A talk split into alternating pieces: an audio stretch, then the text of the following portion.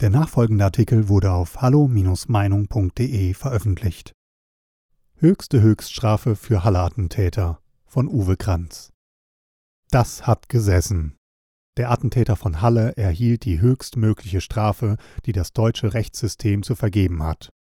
Nach fünfmonatiger Verhandlung verhängte die Vorsitzende Richterin am OLG Naumburg Mertes eine lebenslange Freiheitsstrafe wegen Mordes in zwei Fällen und versuchten Mordes in insgesamt 62 Fällen mit der Feststellung der besonderen Schwere der Schuld und anschließender Sicherheitsverwahrung, so wie von der Bundesanwaltschaft gefordert bis zum Ende des Verfahrens zeigte der 28-jährige Attentäter Stefan B.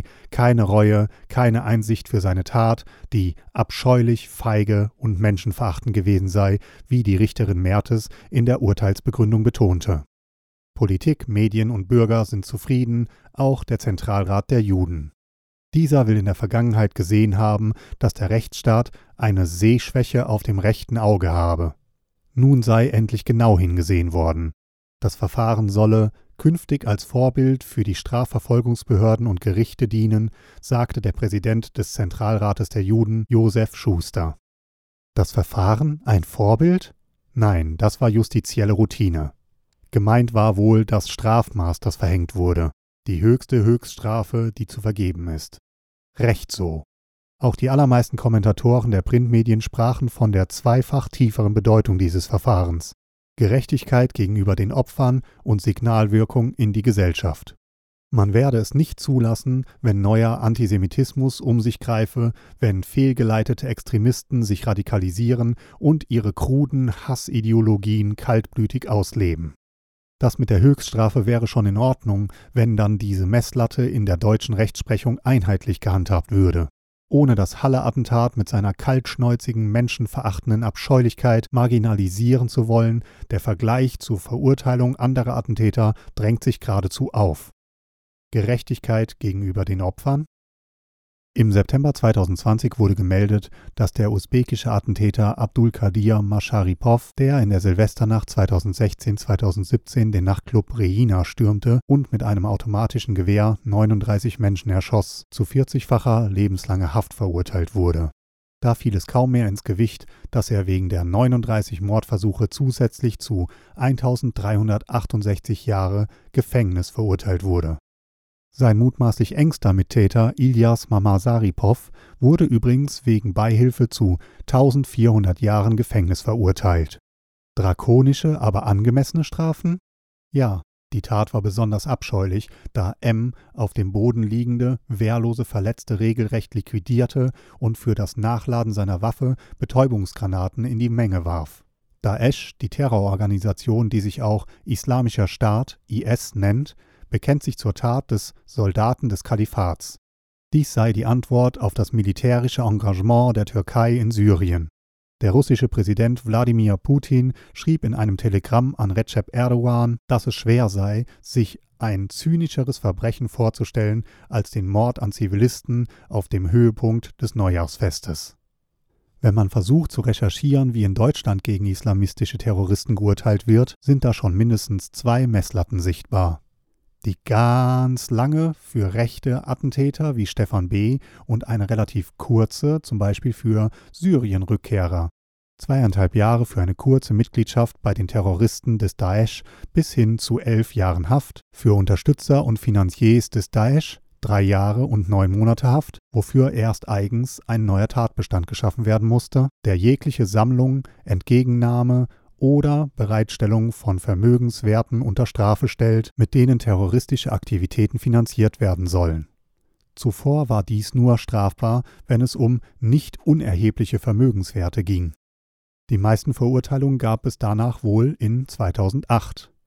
Wegen eines 2004 geplanten Anschlags auf den früheren irakischen Ministerpräsidenten Alawiin Berlin wurden drei Männer zu zehn, acht und siebeneinhalb Jahren Haft verurteilt. Juli.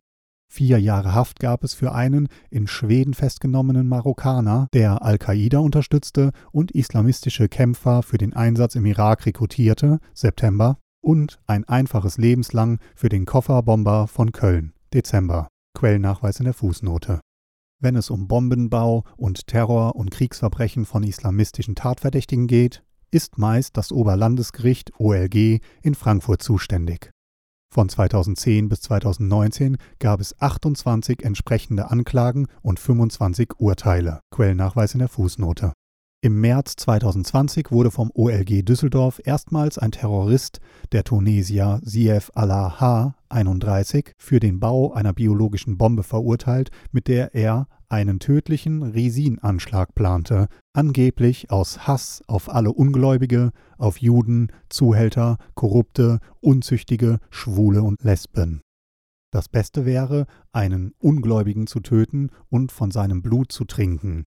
Obwohl er bereits in seiner muslimischen Heimat unter Terrorverdacht stand und dort zweimal in Untersuchungshaft kam, und trotz seiner Aussagen erhielt er nur eine Haftstrafe von zehn Jahren. Seine mitangeklagte Ehefrau Jasmin H., 44, eine deutsche Konvertin, acht Jahre Haft, denn sie hatte nachweislich ihren Sohn gesagt, wenn du mal groß bist, dann wirst du auch ein Attentäter und kannst dich in die Luft sprengen.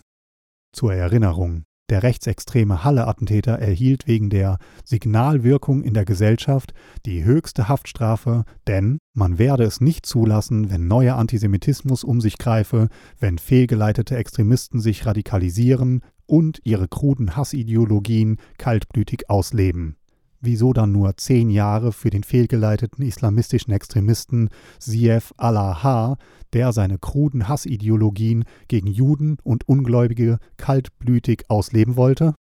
Ob es sich um den Messerangriff in Dresden vom 4. Oktober 2020 handelt, bei dem einer der bundesweiten 660 Gefährder, also ein zu überwachender islamistischer und ausreisepflichtiger Terrorist, der 20-jährige Syrer Abdullah H., zwei männliche Touristen aus dem Rheinland angriff, die in seinen Augen als Schwule zu töten seien, auch wenn die polizeilichen Verlautbarungen dieses Motiv zunächst verschweigen ob es sich um die Ermordung der 21-jährigen Syndia A. handelt, die in Worms mit 30 Messerstichen durch den afghanischen Ex-Freund Ahmed T. getötet wurde, 12 Jahre Haft, Revision, oder ob es der Anschlag in Wien vom 2. November 2020 ist, bei dem von dem mazedonisch-österreichischen Kuitim Feysulay 20 vier Menschen getötet und 23 weitere zum Teil schwer verletzt wurden, Täter erschossen, egal welche Fälle man sich ansieht. Die Aufforderungen der Kommandozentralen von Al-Qaida und Daesh im eigenen Land Anschläge gegen die Ungläubigen zu begehen, sie mit Messer, Auto, Schlagwerkzeugen oder was auch immer zur Verfügung steht zu töten, greifen. Gewaltbereite Islamisten schlagen nach dieser Strategie der tausend Stiche, einem Konzept, das schon von Osama bin Laden empfohlen worden war, europaweit immer wieder zu, weltweit sowieso. Kein Anschlag ist eine Einzeltat, ob es sich um Rizinbombenbauer, um Autoraser oder um Messermörder handelt. Alles folgt dem Leitmotiv tötet die Ungläubigen. Gilt auch bei islamistischen Straftaten und Terrorattacken, dass dieser Rechtsstaat es nicht zulassen werde, wenn neuer Antisemitismus um sich greife, wenn fehlgeleitete Extremisten sich radikalisieren und ihre kruden Hassideologien kaltblütig ausleben? Werden hier auch schon drakonische, aber gerechte Strafen wie im Halle-Verfahren verhängt? Wird die gleiche Messlatte verwendet? Nein, dieser Rechtsstaat hat keine Sehschwäche auf dem rechten Auge, er hat eher eines auf dem linken Auge und vor allem eines auf dem mittleren, dem zyklopischen Auge, das die Aktivitäten des islamistischen Terrorismus verfolgen sollte, der Gefahr, die UNS wirklich am meisten bedroht. Denn der Islamismus ist kein lokales Problem, wie uns manche weismachen wollen, es ist ein europäisches, ein internationales Problem. Weitere Beiträge finden Sie auf hallo-meinung.de. Wir freuen uns auf Ihren Besuch.